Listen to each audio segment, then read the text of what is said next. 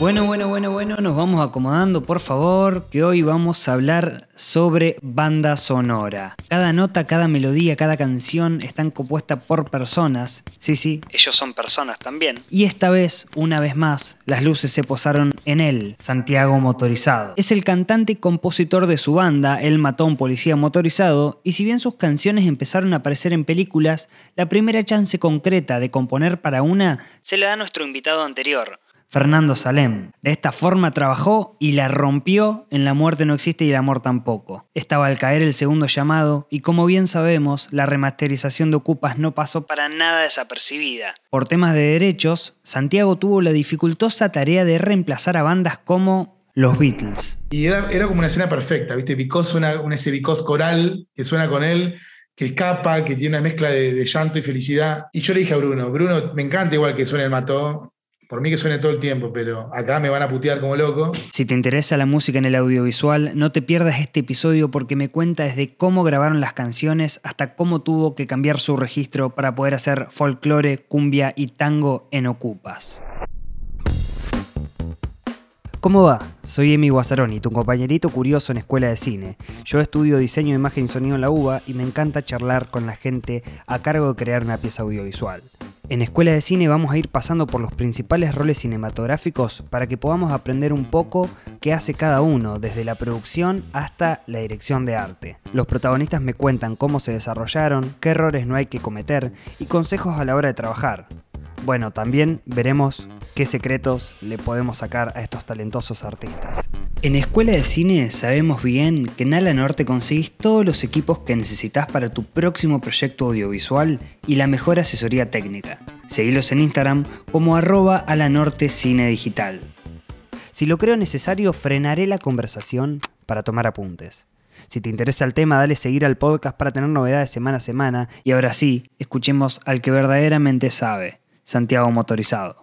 La primera pregunta, que es la que, la que vengo haciendo, es si te acordás cuál fue tu primer acercamiento con el cine, con la primera vez que te sentiste vos interpelado por el cine o que te impactó de alguna manera. Yo creo que era de muy pequeño, había una cosa, voy a decir una cosa muy antigua, ¿eh? no soy tan viejo, pero esto es muy antiguo.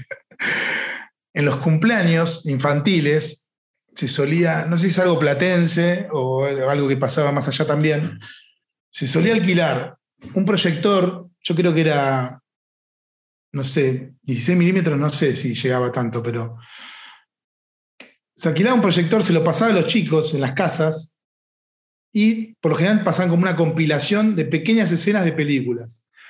Y estaba la, la primera escena de Star Wars, cuando Darth Vader entra en la nave de la princesa Leia, y después se cortaba y había una escena de Cupido motorizado, después se cortaba y había otra cosa, y era una compilación de escenas. ¿Cuántos, cuántos años tenés vos? Tengo 25. No, bueno, sos re joven. No, no conocí. Los ojos abiertos. este, y, y, eso me acuerdo, eran todos los nenitos sentados, eso se proyectaba en una pared, como cualquier proyector, pero era con una cinta, y pasaban compilaciones de escenas. Entonces eso era fascinante. No, ¿Con sonido? ¿Sabes que ahora me haces dudar? Yo creo que sí, ¿eh? Me haces dudar con el sonido. Pero me acuerdo de que pasaban eso y, me explotaba la cabeza, porque además te dejaba con una manija de lo que no veías, ¿no? Porque como era un... O sea, vos veías la introducción de Star Wars y después saltaba Cupido motorizado. Entonces, claro, veía, no sé, 10 minutos de Star Wars, no sé cuánto veías. Eh, te quedaba una manija. Yo decía, ¿qué, qué, fue lo que pasó? Había una princesa, había una especie de robot negro que hablaba raro, un montón de soldados con cascos raros tirando unos, con rayo láser. Dame la película entera. Claro, pero eso era, era, como una propaganda perfecta, porque vos te, enloquecías y decías, ¿cómo hacer para llegar ahí? ¿Qué era esa genialidad que me mostraron cinco minutos y me dejaron cebado? Lo mismo con las demás películas, pero por ahí con Cupido motorizado era algo más simple, un auto en medio de una aventura, quedaba colgando en un puerto, en un muelle, era algo más común, te podías imaginar el resto de la película. En cambio, Star Wars, ¿qué era? ¿Qué era eso? Era, increíble. Y entonces también ahí nació mi, fanatismo por Star Wars, claramente. ¿no? Tengo una devoción total, enferma, con todo el universo de Star Wars. Y a partir de ahí, ¿el cine lo empezaste a consumir? ¿Ibas al cine? ¿Cómo, En La Plata me imagino que sí. Sí, sí, obviamente íbamos en familia, eran épocas de funciones dobles, este, se veían dos películas por un mismo precio. Hermoso. Me acuerdo de haber visto una Rambo, creo, Rambo 3, y no sé si unas cazafantasmas, había mezclas así, ¿viste? Invasión Young, me acuerdo de ir al cine y después terminaba y empezaba otra, otra cosa, nada que ver. Este, ir a ver anime, me acuerdo de ir a ver una Messenger, pero me parece que era como una especie de estafa, porque era, anunciaban como la, película de Messenger, vos ibas a ir a otro anime, viste que era algo muy común también, viste, los pibitos no se dan cuenta y le mandaban cualquier cosa. Pero sí, eso me acuerdo, de las primeras funciones dobles en los cines de La Plata. ¿Y, te acordás como la primera película que te impresionó la banda sonora o que digas, mirá la música o mirá cómo, cómo suena esto? Yo creo que Star Wars. Yo creo Star Wars. Este, voy, a, voy, a, voy, a, volver mucho a Star Wars porque es algo que, que, me enloquece. Pero igual no estoy diciendo nada raro, ¿no? Hace poco se hizo una, una proyección en el Colón con una banda, con una orquesta. ¿Lo fuiste a ver? No, estaba de gira. La vi, vi cuando se anunció, me enloquecí. Creo que fue en febrero, no sé si fue febrero del 2020 prepandemia o un poco antes también, no me acuerdo cuándo fue, pero estaba de gira, yo ya sabía que estaba de gira, que iba a estar de gira y me partió al, medio, pero sí me la perdí. ¿Te acuerdas tal vez de algún trabajo que hayas hecho vos musicalmente? Tal vez hacerle la música a algún corto o algún video de, algún amigo que está queriendo filmar algo, haciendo algo experimentar, hacer algo en, música, como en unos comienzos. No, no, eso jamás. La verdad que no.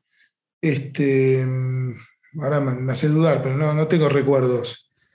Ni siquiera en la escuela, que había mucho de, talleres de audiovisual. Lo único, lo primero eran sincronizaciones de las primeras películas que usaron canciones del Mató, ¿no? Que yo no hice el trabajo de hacer algo puntualmente para la película, sino que directores que fueron eligiendo canciones del Mató para, para sumar alguna escena. ¿Y eso cómo te hacía sentir, que te llamen? No, la yo me acuerdo la primera vez, que fue con Los Paranoicos, de Gabriel Medina, nos pidió usar Amigo Piedra, y para mí era un sueño ya eso, ¿no? que una canción nuestra suene en un cine, eh, en medio de una escena, eso para mí era una emoción increíble, ¿no? un sueño cumplido. Este, y después hubo varias películas más. ¿Qué película además? Ah, un peliculón, claro. Peliculón además. Increíble. Sí, sí, sí. Acá viene la primera pausa y yo te diría que anotes porque Los Paranoicos es una película nacional espectacular. Es prácticamente una obligación verla para cualquier estudiante de cine. Está protagonizada por Daniel Hendler y escrita y dirigida por Gabriel Medina. Se encuentra actualmente disponible para ver gratuitamente en cine.ar. La escena es muy linda también. Y, y nada, eso me encantó. Y me acuerdo de otras hay varias, varias más, ahora no, me acuerdo bien. Se usó más o menos bien para No llores por mi Inglaterra. Quizás me, todavía no me pagaron. hace mucho. lo, lo, queremos cobrar acá entonces. estamos acá, estamos denunciando. están escuchando, muchachos, ya pasó mucho tiempo. Un momento de. Por favor. Por favor, hagan lo suyo. Ellos deben haber cobrado por la película, además. ¿Y cómo fue la primera vez que, bueno, cuando, cuando Fernando Salem se comunicó con vos, cómo, cómo fue ese, ese traspaso? Bueno, ese fue como otro sueño, ¿no? Una cosa era que usen, está bien, estaba buenísimo que, que suene una canción del Matón en cine, otra cosa es hacer la música para una película. Era algo que siempre había soñado, este, y, y, de repente cuando Fer se acercó, me dijo que quería que yo participe, me encantó la idea, obviamente acepté, porque quería cumplir mi sueño. Pero después cuando vi la película, viste, todo se elevó un montón, ¿no? Porque es, una, es un peliculón también. Entendí por qué él veía que mis canciones podían encajar también, ¿no? En, esa cosa melancólica que tiene la película, con mucho clima rutero, medio desértico, suburbano. Este, sentía que iba bien. Estaba un poco nervioso, obviamente, cuando arranqué, porque, viste, cuando uno desea tanto algo, de repente aparece, hay como una especie de vértigo, viste, a último momento sobre todo por la inexperiencia también, ¿no? De, no haber abordado la música desde ese punto de vista, ¿no? Uno piensa que ya vio todas las películas, que sabe, que me imagina, proyecta en el tiempo, pero en el momento de estar ahí frente a la escena no, no, no, es fácil. Por suerte, Fernando tenía muy claro lo que quería con la peli, tenía bien claro en qué momentos iba a haber música, cuándo no. Este, eso estuvo buenísimo. Trabajar con él fue un aprendizaje grande. Y tiene que ver con eso también, hacer música para un proyecto visual, ¿no? Este, que la vas a hacer siempre con el director, ¿no? no, no es yo sentarme a hacer canciones porque tengo ganas de expresar algo. Son canciones en pos de una escena y después de todo la decisión final es del director. Y me encanta, me encanta que sea así. Me encanta haber trabajado con Fernando, que es un genio, y después ahora con Bruno Estañaro en Ocupas, que es otro genio, ¿no? Es como un aprendizaje y a la vez un descanso en decir, bueno, este, este chabón sabe, sabe lo que quiere para su película primero, que es lo más importante, pero además sabe. Sabe de música, sabe de cine, sabe de esto, sabe de, clima, de narración. De Puedes reposar en eso, digamos. Totalmente, totalmente. Y es un aprendizaje, ¿viste? Claro, ¿Y, cómo, va a ser la pregunta más básica del mundo, pero cómo se compone en una película? ¿Vos ves las escenas terminadas y a, raíz de eso eh, trabajás o eh, imaginás a partir del guion o una charla y vos imaginás algo? ¿Cómo, cómo se trabaja eso? No, se trabaja con escenas, por lo general la película suele estar terminada em, y, y a partir de eso es lo que te sugiere, ¿no? Lo que te sugiere, si el director ya tiene una referencia, una idea previa, obviamente se trabaja a partir de eso también. Este, te puede decir, mira, estaría bueno que esto suene tipo western, por decirte cualquier cosa, ¿no? O tipo, o tipo las canciones tuyas, ¿viste? Yo me acuerdo que con La muerte no existe y el amor tampoco, Fer había puesto canciones del Mató en algunas escenas como para darle el contexto y la idea estética del momento musical, ¿no? A partir de ahí compuse algo nuevo, pero ya tenía una referencia y que incluso era más directa porque era una canción mía, yo, que ya había hecho yo. Entonces, en ese, en ese sentido fue más simple tratar de recorrer estéticamente ese clima musical que pretendía Fernando. Este, en, en, este trabajo con Ocupas pasó que pasó otra cosa, que Ocupas ya tenía música original. Claro. Este, entonces había que... Eso te iba a preguntar, como, como cuáles eran las diferencias. Claro, la diferencia fue eso, ¿no? Era había que reemplazar una música que ya estaba. Entonces, había que, lo que me dijo Bruno en su premisa, que fue la, que, la iniciadora, y a partir de eso todo fue fluyendo bastante bien, fue que, o sea, mantengamos el espíritu estético de Ocupa, la esencia de la música original, pero hagamos algo nuevo, ¿viste? No te apoyes tanto en esa canción, que no parezca como una especie de imitación de la canción que hay que reemplazar. Este, hagamos algo nuevo. El que ya la vio, que, se encuentre con algo nuevo y el que no la vio, no importa, digamos, va, a escucharlo por primera vez. Entonces, ese fue el trabajo de buscar un punto de equilibrio justo, que es difícil a veces, a veces no, a veces sale, fluye, pero es difícil a veces no caer en la tentación de, imitar mucho lo que había que reemplazar. Y creo que quedó bien en ese sentido. Eh, algunas canciones eran más libres, digamos, en el sentido de que la escena daba como para uno irse para cualquier lado, solo había que respetar quizás el género, por ejemplo. Hay momentos donde suena cumbia, que son está en la radio prendida y suena una cumbia. Después la cumbia, mientras respete las marcas de estilo del género, la melodía puede ir para cualquier lado, no tiene que caer tanto en apoyarse en, aquel, en aquella música que había que reemplazar. Entonces eso era un poco más libre y otros momentos no, donde la música era muy funcional a la narración, había que ser más cuidadoso y mantener bastante el clima. Y eso vos haces como un primer armado como borrador, mostrás como una especie de base y hay devoluciones a raíz de eso?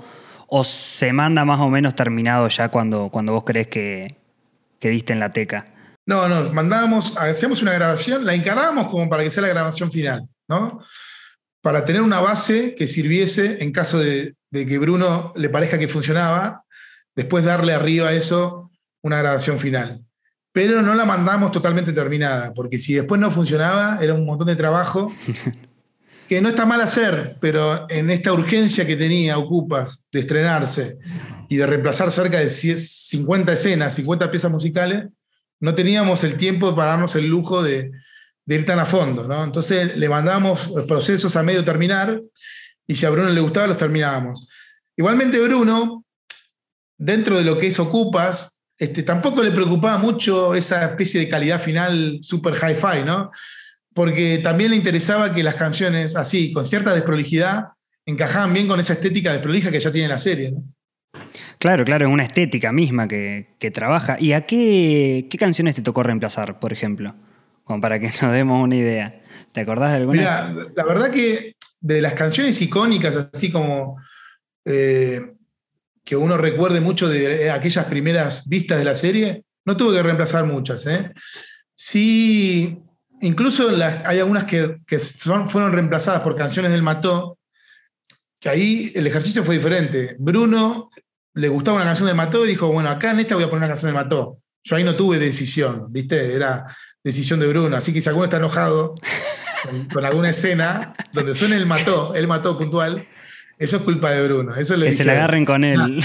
claro, no, bueno, hay una escena que es icónica, que son ellos llegando a Quilmes, en el capítulo 2, y originalmente sonaba Come Together y ahora suena Vienen Bajando del Mató. Pero bueno, eso lo, eso lo decidió Bruno. A mí igualmente me gustó, él me la mostró. Yo igual feliz, viste, feliz y de que esté ahí. Este, pero un momento, hubo un momento donde, donde Bruno me propuso reemplazar, este, también le iba a reemplazar con una canción del Mató, al final no quedó, que era una escena en el capítulo, el capítulo 10, cuando Rodrigo Lazarna escapa de esas alcantarillas, está perdido, este, sonaba Because de los Beatles. Esa es una de las escenas icónicas para los que la vieron originalmente. Iba a poner una canción del Mató, al final no quedó. Este, y yo estaba ahí, ahí sí estaba transpirando un poco, porque esa, escena yo le tenía mucho cariño a la original. Y era, era como una escena perfecta, ¿viste? Because suena, un ese Because coral que suena con él, que escapa, que tiene una mezcla de, de llanto y felicidad. Este, y yo le dije a Bruno, Bruno, me encanta igual que suene el mató, por mí que suene todo el tiempo, pero acá me van a putear como loco.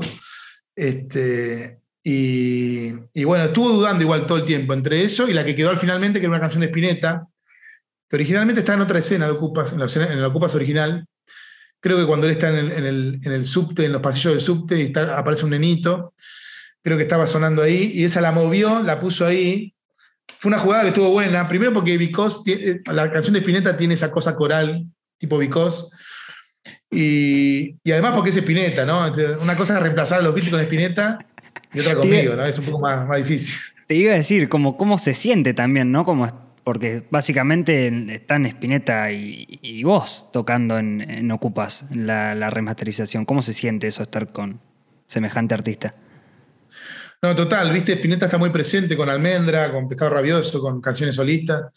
Eh, y hay mucho rock nacional, ¿no? Este, también atemporal, viste, hay mucho rock de otra época, no es de la época de Ocupas, ¿no? Este, de épocas anteriores. Después sí, ahora en esta nueva versión, en, el momento de la fiesta, Bruno sumó también una canción de dos minutos, Los ratones paranoicos, Viejas locas. Eh, pero no, se siente bien. Yo porque la verdad que para mí es un honor del día que me, reuní con Bruno la primera vez, que me enteré que le gustaba el Mató, que era, que, era seguidor de Mató y que quería usar canciones del Mató. Ahí me emocioné mucho porque yo soy fan de él y que él viera que Mató encajaba en Ocupas, la verdad que a mí me encantaba esa idea, porque de alguna manera él Mató nace un par de años después de Ocupas. De las repeticiones, seguramente un año después, ¿no? En el año 2002 arrancan nuestros primeros ensayos y para nosotros Ocupas es contemporáneo, nos partió la, cabeza en su momento, teníamos 20 años cuando salió, y, de alguna manera es una influencia dentro del Mató. Y en aquellos primeros discos, la lírica del Mató también tenía que ver mucho con ese mundo suburbano, este, marginal, más rasposo, más de prolijo.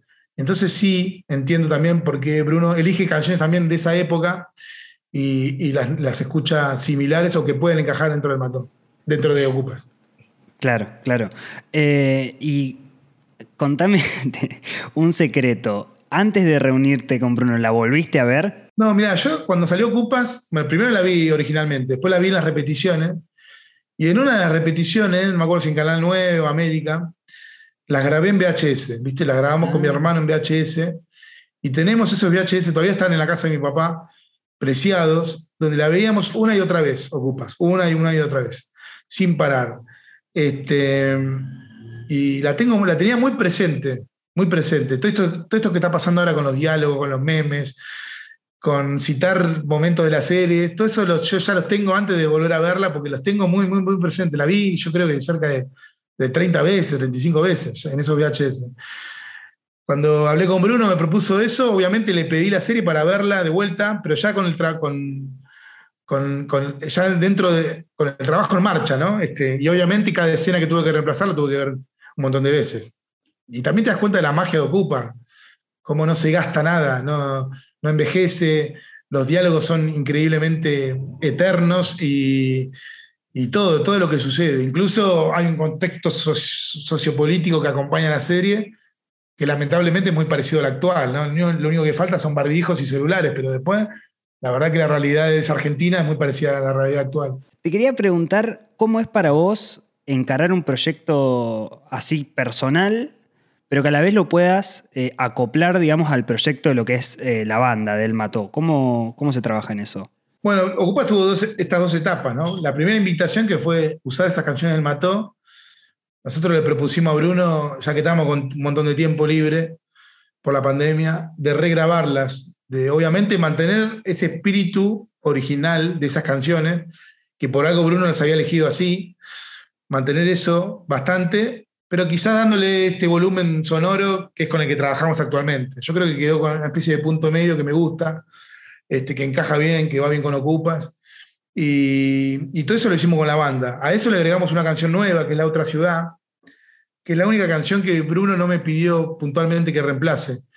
Yo estaba componiendo este, toda esa cosa que tiene, no sé si la escuchaste, La Otra Ciudad, al principio tiene una, una, especie de tensión eh, con una cosa orquestada, un piano que machaca, y y yo estaba componiendo eso para una escena donde, bueno, Ricardo decide que quiere aprender a robar, entonces se encuentra con, eh, ahí con una víctima y, empieza a sonar esa tensión. Cuando estaba componiendo eso dije, quizás acá estaría bueno que arranque una canción y que la canción a partir de esto termine y se vaya con los créditos. Entonces compuse ahí un poco la melodía y los primeros compases, las primeras frases. Se lo mostré a Bruno, me tomé ese atrevimiento, digamos que le parecía y le gustó, le gustó mucho, y a partir de ahí sí la desarrollamos con la banda, ¿no? Porque además justo eso que había compuesto era muy almató, sonaba muy almató. Después toda la otra música que compuse a partir de eso, cuando Bruno me propuso y me contó que tenía que reemplazar esa, que quería usar esas siete canciones del Mató, me dijo, y además tengo que hacer, tengo que reemplazar 50 canciones más, tengo que buscar no sé dónde, qué sé yo.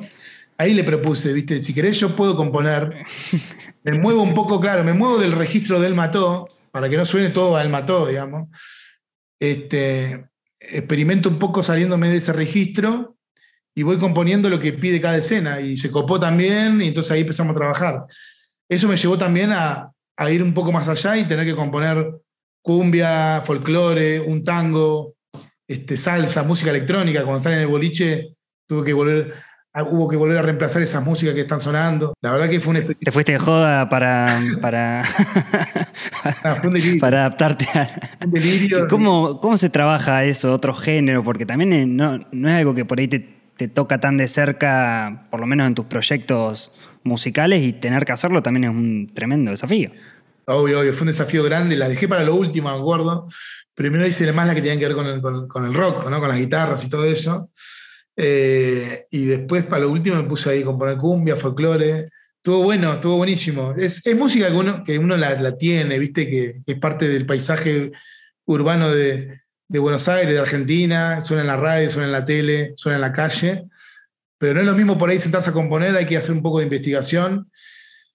En un punto, toda la música un poco la misma, en el sentido de que es todo un gran género que tiene que ver con la canción. A la hora de componer los patrones de, los ejercicios de composición son parecidos a la hora de hacer un estrofa o un estribillo de cualquier género, pero después había que tener claro las marcas de estilo que le dan forma a los géneros y que los definen, sobre todo porque la serie pedía eso, ¿no? que en un momento suene cumbia claramente, que suene un tango en un bar donde hay unos viejos tangueros y que suene folclore en el momento que pide eso. ¿no? Entonces eso había que, que tenerlo claro para respetar lo que pedía la escena. ¿Te acordás de artistas puntuales que hayas escuchado mucho como decir mucho de, cumbia o de folclore, algún artista que haya escuchado y escuchado para después poder componer? Mira, lo que tenía que, lo que me gustó, o sea, me gustó, lo que tuve que hacer también, me gustó, me gustó porque descubrí, redescubrí un montón de cosas, es que traté de ir un poco a la fuente, pero también de aquella época, ¿no? Porque había una tentación de que suene un poco cumbia villera, que me encanta a mí la cumbia villera, me dan ganas de componer un poco así, pero la verdad que la cumbia villera apareció un poquito después de Ocupa, ¿viste? No, no, no, era el año todavía de la cumbia villera. No suena cumbia villera en la versión original.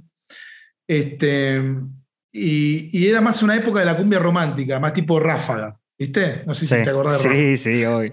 Este, entonces estuve escuchando mucho Ráfaga, me acuerdo. Este, que Ráfaga, y me di cuenta que era una banda increíble, ¿viste? Que, porque me puse a analizarlo bien, cómo estaba hecho compositivamente, melódicamente, las armonías, todo, y las canciones, porque por más que no te guste el género, hay una canción ahí atrás eh, que tiene una forma y es increíble, es como una canción, básicamente es una canción romántica, melódica, que puede ser una canción incluso una melódica italiana o una canción pop o lo que sea, termina siendo una cumbia, este, y, realmente es, como para, para, nada, para reivindicar, ¿no? Aquel que no la haya reivindicado, ¿no? Ráfaga también tiene muchos fans y, y siempre tuvo igual como un plus de respeto en general. Suena en todos los casamientos, en todos los cumpleaños de 15. No, más allá de lo popular, más es súper popular, pero más allá de eso, este, tenía ese plus, me acuerdo que era que el guitarrista venía del palo de heavy metal, entonces cada tanto aparecía un, pequeño solo, viste, como tipo heavy, y eso le daba como un plus increíble, ¿no? Este, pero nada, este, redescubrí esas cosas, mucho folclore, en mi casa se escuchaba mucho folclore, mi viejo es salteño, es muy de tocar la guitarra en reuniones, este, y, pero yo renegaba un poco de eso, ¿viste? Porque de ese accionar juvenil de ir un poco, de, separarte de los gustos de tus padres, ¿no? Y, pero bueno, este, me, volví a encontrar, ya hace años igual que me había, ya había dejado esa tontería atrás, pero, pero me volví a reescuchar eso, ¿no? Este, y, y también, ¿no? Hay un universo en la música folclórica argentina, que tiene además sus diferentes ritmos, ¿no? Chacarera, chamamé, este, samba. Tuve que recorrer un poco eso y la verdad que es apasionante, ¿no? Es, un mundo infinito. Ahí te das cuenta también que es imposible, es imposible estar arriba de todo, de todo, de toda la música que hay. No hay, no hay vidas que te permitan ¿no? abordar todo. Yo te compro un disquito de, cumbia, cumbia y folclore si querés hacerte, ¿eh? ¿Eh? o metele. No, va a salir, va a salir. claro, claro. Esta noche, esta noche eh, a partir de las 12, esto no sé cuándo, se va, cuándo va a estar publicado. Sí, una semana, dos. bueno, esta noche sale Tonto Corazón, que es una cumbia que es muy ráfaga la cumbia, muy ráfaga, y que canté junto a Vicentico, eh, y la verdad que me entusiasma mucho porque es algo, obviamente, para los seguidores de lo que fui haciendo todos estos años, le va a resultar rarísimo. Quizás algunos me odien, quizás algunos les, les divierta. Yo me divertí mucho haciéndola y estoy muy contento. Pero además con Vicentico, es hermoso, es hermoso. El más grande de todos. Con tu corazón, ella no te quería ver. Ah, perdón, perdón, perdón. Pausé sin querer. Es un temazo el que se mandaron con Vicentico.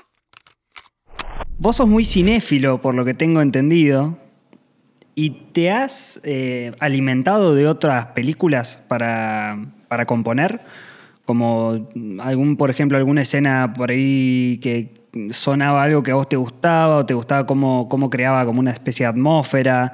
Eh, ¿Te sirvió eso? Sí, yo creo que todo el tiempo, ¿no? Eso está presente. Y en todo sentido, no solo la música que, está en las películas, sino lo visual que te dispara, que te, que te, puede mm, generar una especie de influencia o motivación, ¿no? Yo siento eso mucho cuando veo una película, esas películas que te, parten la cabeza, que te, que te dan ganas de volver a verla enseguida. Siento una motivación para hacer cosas, ¿viste? Me activa eso. Y hacer cosas puede ser sentarme a dibujar, eh, por ahí cuando era más chico, viste, me copaba con algo y me ponía a dibujar eso, viste, dibujar personajes, inventar personajes que no están en la película. Hoy por ahí me sale más lo musical, este, y tiene que ver con eso, ¿no? Con esa inspiración que dispara el cine en todo sentido, ¿no? Toda la experiencia del cine eh, abarca, es como, es como el arte que abarca todas toda las ramas del arte, ¿no? Y, y sí, incluso hay canciones, yendo a lo puntual, hay canciones inspiradas que hablan de, películas puntuales, ¿no? que me, me llevaron a escribir y que me llevaron a, componer a partir de eso. ¿Alguna vez hiciste el ejercicio de estar viendo una peli y tirarte unos, unos acordes, uno como para decir, bueno, no sé, como, como si estuvieras de alguna forma aportándole a alguna película? Lo más parecido que hicimos era en una época hacíamos, proyectábamos mucho Mad Max 2, Mad Max 2 durante los shows, ¿no? Y eran épocas donde los shows eran un poco más colgados, ¿viste? más experimentales, nos, nos quedábamos ahí como improvisando.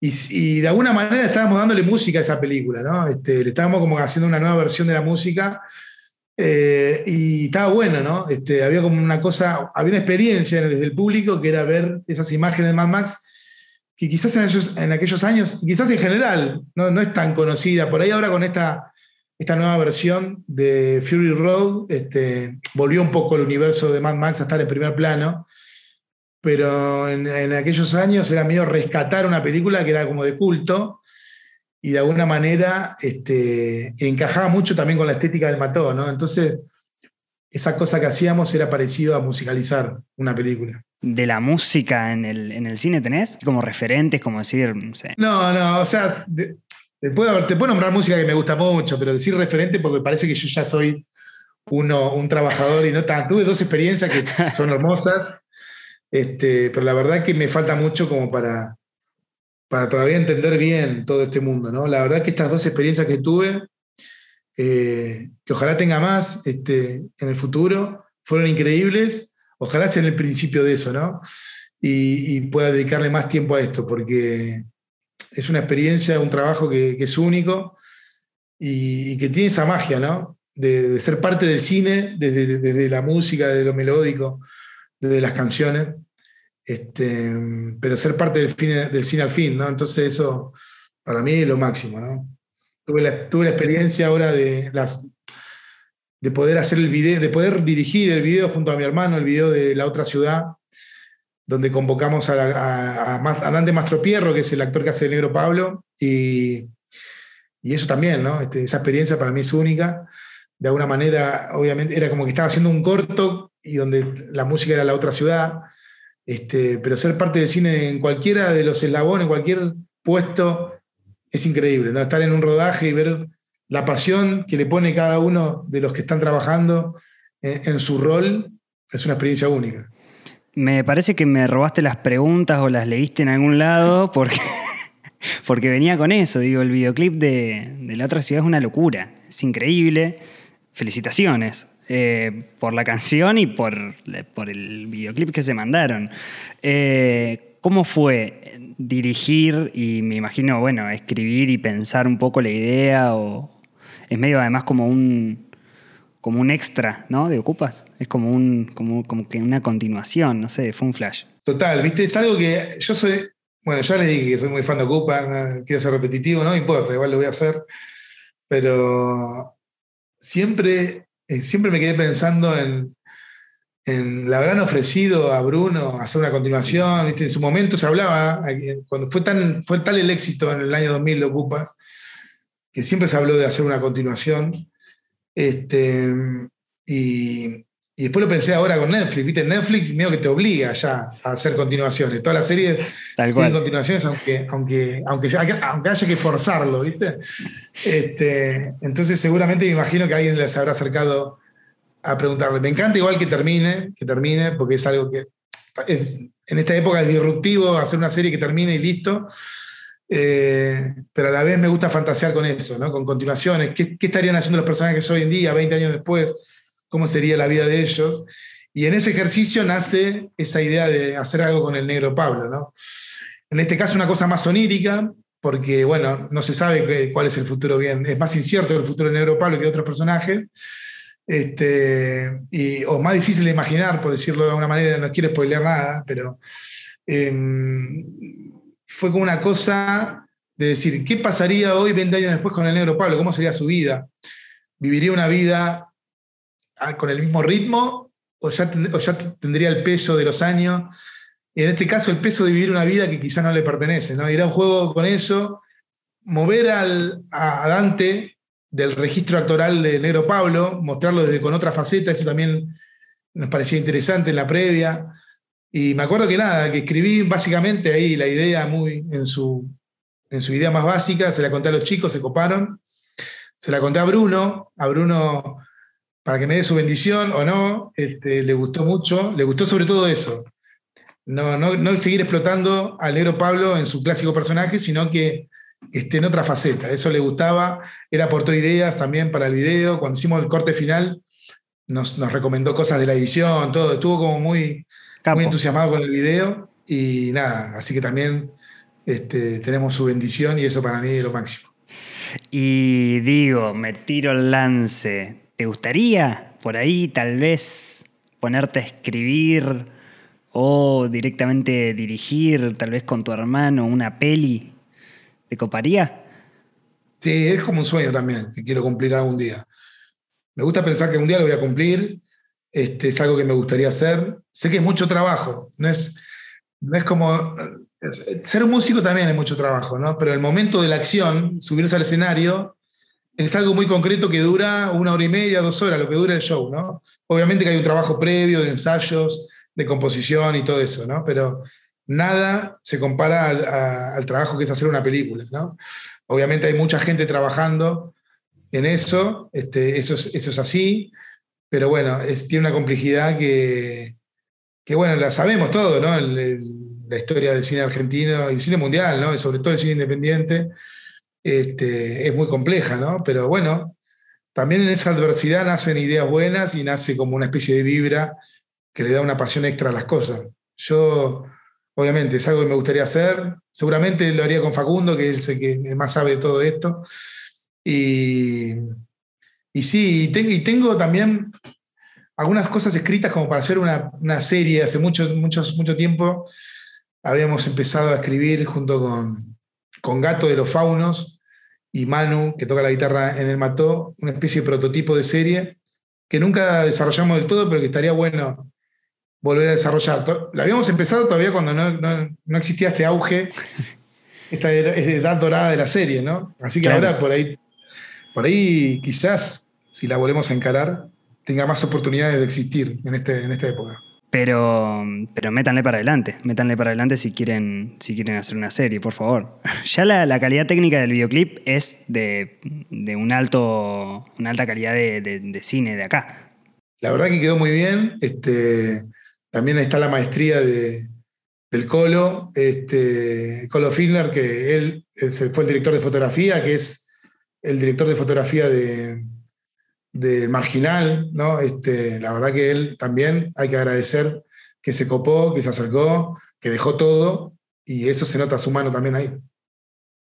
Te quiero preguntar sobre cómo, cómo ves al cine en, su nueva faceta más plataforma, Netflix, casa, celu? ¿Cómo lo ves? Y la verdad que yo soy un poco, viste, soy muy fan de estar en el cine, viste, es como algo que me cuesta mucho.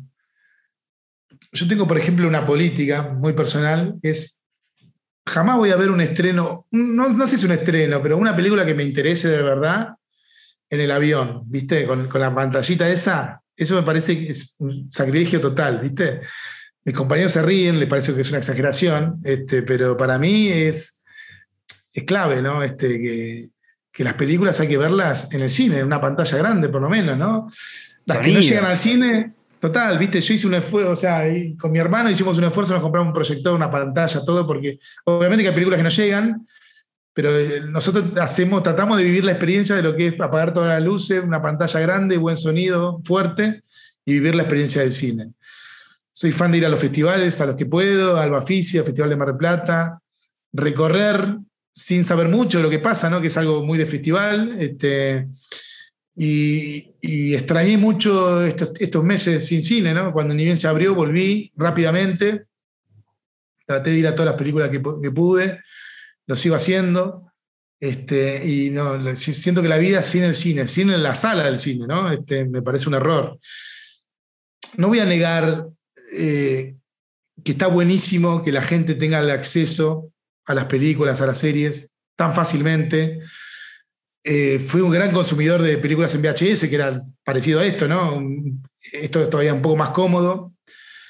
Y me encanta, no sé, que hay un montón de información que es muy importante para todos nosotros. La cultura es tan importante como cualquier otra eh, parte de nuestra, de nuestra vida cotidiana y que esté tan fácilmente en el acceso de todos. Eso no es innegable. ¿no? Yo prefiero que, que la gente esté discutiendo de la serie que vieron con sus compañeros de trabajo que de Bailando por un Sueño, pero no, no por atacar a Bailando por un Sueño, digamos. O sea, estoy a favor de cualquier cosa, producto popular, Masterchef, eh, La Voz, Bailando por un Sueño, lo que sea, está todo bien, pero tiene que haber un equilibrio, ¿no? Este, está todo bien que yo diga, sí, aguante lo popular, y, pero, pero todo el tiempo estoy yendo al Bafisi al Festival de Mar del Plata. Este, yo creo que la información tiene que estar equilibrada y que todos tengamos la posibilidad de ese acercamiento con el arte eh, en cualquier nivel, ¿no? Este, música, cine, arte visual, pintura, arte popular o, televisión que, que, no proponga nada muy artístico o, de un cierto nivel artístico dudoso, si quiere, nadie tiene la verdad de eso para poder juzgarlo, pero sí que haya un poco de todo, ¿no? Este, y eso también hay que reconocer que las plataformas tienen ese plus, ¿no? Este, yo, por ejemplo, cuando salió el, irlandés, este, la fui a ver al, cine de, La Plata, al cine Cele, que tuvo el, privilegio de ser una de las pocas salas que la pudo pasar, porque me pareció que ver a Scorsese en una pantalla pequeña era también, viste, como un sacrilegio. Era bardearlo a Scorsese. Totalmente, totalmente, ¿viste? Y la vi dos veces. Fui y al otro día la dieron de vuelta la, la volví a ver, ¿no? Yo disfruto mucho de eso. Pero también me copa que llegue a todos los hogares eh, eh, Scorsese, digamos, ¿no? Y que se promocione, que la gente prenda Netflix y le promocionen que está la nueva película de Scorsese y puedan ver la nueva película de Scorsese con todo lo que eso conlleva, ¿no? A nivel riqueza visual, narrativa y artística. Sí, hoy está pasando que, por ejemplo, no hay ninguna película de Hitchcock en plataformas, en ninguna plataforma. Entonces vos decís, ah, es ahí cuando te falta como una, le falta como, le termina faltando una pata a, ese tipo de, contenidos, pero está buenísimo que, que una vez estrenado puedan llegar, ¿no? O que todo el mundo lo pueda ver en sus casas. En muchos lugares no hay cines también. Por ahí vivimos en lugares como que justo hay pantallas gigantes que, que son increíbles pero también si no te llega al cine es como se, se vuelve imposible. Totalmente, totalmente. Esto hay que, hay que analizarlo desde un combo, porque por eso, obviamente, yo no, mi amor por la sala, viste, lo voy a militar siempre porque es algo, es una experiencia única también. Ir con amigos, ir en familia, ir solo. He ido al cine un montón de veces solo, pero estar a oscuras en una sala con el sonido a alto volumen es algo que, no, que para mí no se puede reemplazar, ¿no? Es una experiencia que, que no tiene que dejar de existir por más que se cierren cines, que se vuelva complicado, más ahora en pandemia, ¿no? Pero, pero confío que eso va a seguir existiendo. Y también trato de ser positivo con lo otro, ¿no? Es verdad eso. Después hay otro, otro análisis, ¿no? Que cómo es la curaduría de estas plataformas, ¿no? Claro. Este, ese es otro análisis que hay que, hacer también. Y que está bueno tenerlo, ¿no? Para ir exigiéndolo, ir mejorando. Este, em, y, que, y que podamos tener más contenidos en ese sentido y que no nos tampoco, porque cada vez hay más, ¿viste? También hay algo con eso, ¿no? Eh, está bueno que empiecen a competir para que cada uno ofrezca supuestamente algo mejor, no lo sabemos si esa competencia va a ofrecer algo mejor, pero tampoco está bueno que de repente de pagar una cuota fija donde teníamos varios canales, ahora tengamos que pagar por cada canal, ¿no? Hay, una, hay como una trampa ahí que siempre, siempre caemos en la trampa, ¿qué va a ser? El capitalismo es así. El capitalismo es así, pero va a venir alguien que va a decir, bueno, juntemos todas estas plataformas y te vendo el paquete y va a ser lo mismo que tener al final cable. Eh, me parece que va a ser un círculo el, capitalismo, ¿no? Para vendernos siempre lo que, lo que quieran vendernos. Eh, Algo parecido a Spotify sería, ¿no? Claro, claro, tal cual, tal cual. Em, última pregunta, por ahí es un toque profunda, pero, pero manejala como vos quieras. ¿Qué es el cine para vos? Uh es muy abierta, eso me mata. Te cae la vida. Este, no, sí, quiero, decir algo con gracia, nunca me sale. Después trato de pensar algo con gracia, pero me sale algo medio, medio trillado. Este,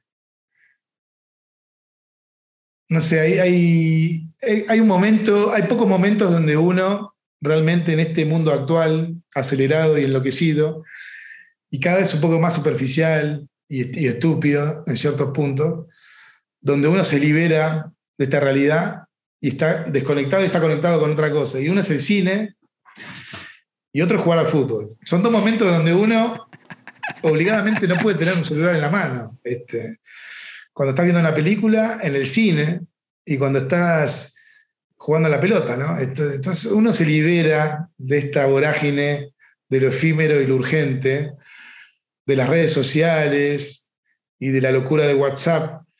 Y son esos momentos, ¿no? Yo, para mí el cine es un momento especial donde uno se corre del eje de la realidad y conecta con algo difícil de describir, pero que se parece, quizás se parece a la verdad y al sentido de la vida, ¿no? Este, que tiene que ver con, con, eso lo podría decir con el arte en general, ¿no? Pero el cine como, quizás como la madre de todas las artes. Otra semana, otra tarea para la semana que viene. Te recomiendo que mires La larga noche de Francisco Sanctis, que está para ver de forma gratuita en cine.ar, porque voy a hablar con su gran montajista, Lorena Moriconi. Escuchaste Escuela de Cine, un podcast de cinéfilos conducido y editado por mí, Emi Guazzaroni. En la producción y comunicación, Paz Varales, Agustín Peralta, Sofía del Papa y quien les habla. Agradecemos también a todo el equipo detrás de Cinéfilos.